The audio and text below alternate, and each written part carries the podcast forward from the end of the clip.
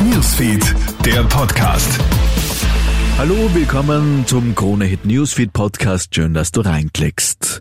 Der Terrorprozess geht in die Zielgerade. Heute steht am Wiener Landesgericht im Prozess gegen die sechs mutmaßlichen Unterstützer des Attentäters von Wien das Schlussplädoyer der Staatsanwältin auf der Tagesordnung. Sie hält ja alle Angeklagten für schuldig, den Attentäter in irgendeiner Form unterstützt zu haben.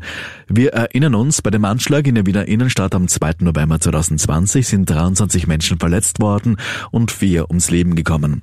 Auch die Verteidiger werden heute ihre Schlusserklärungen abgeben.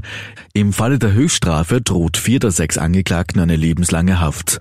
Den anderen beiden drohen maximal 20 Jahre, da sie zum Tatzeitpunkt noch keine 21 Jahre alt waren. Die Urteile könnten morgen Nachmittag fallen.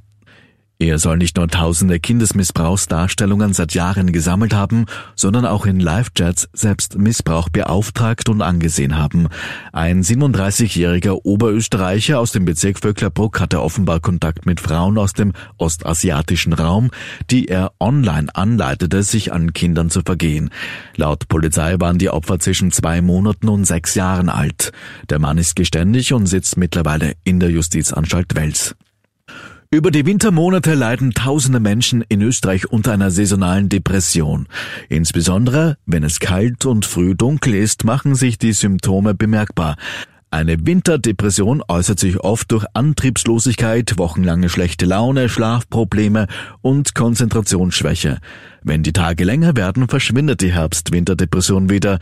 Es gibt aber auch schon davor die Möglichkeit, gegen den Winterblues anzukämpfen, sagt Psychologe Roland Bugram. Man kann sich auf der einen Seite durchaus mit äh, Nahrungsergänzungsmitteln aus der Apotheke behilfen, aber das Wichtigste ist, dass man mal in einer gewissen Regelmäßigkeit hinausgeht, in die frische Luft geht, in die Sonne geht, Vitamin D tankt, weil dadurch auch alle anderen ähm, hormonellen Zellen im Körper angeregt werden. Wichtig ist es auch, Struktur in sein Leben zu bringen. Und Hand aufs Herz, wann warst du das letzte Mal bei der Krebsvorsorge? Vielleicht noch nie? Dabei hat die regelmäßige Krebsvorsorge für die Österreicherinnen und Österreicher eine große Bedeutung.